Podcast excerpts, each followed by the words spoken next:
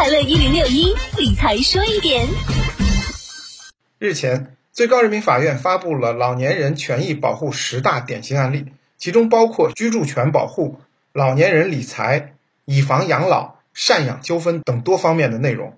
近年来呢，以房养老理财骗局事件频发，很多老年人为投资以房养老理财项目，将自有房产进行抵押，背负巨额债务，又在行为人恶意串通下失去了自有住房，导致房财两失。此类套路贷难以根除的原因之一是，行为人常常在法律空白或者规定不明确的领域，利用老年人性格特点以及寻求投融资渠道的迫切心理。披上了迷惑外套，变装成所谓以房养老理财项目，进而非法占有老年人房产。人民法院在对套路贷采取刑事手段打击的同时，也非常注重通过民事审判，依法维护老年人的合法财产权益，保障人民群众老有所养、住有所居。同时，也提醒老年人，还需时刻保持理性和冷静，审慎选择投融资渠道。以免落入所谓的以房养老骗局套路当中。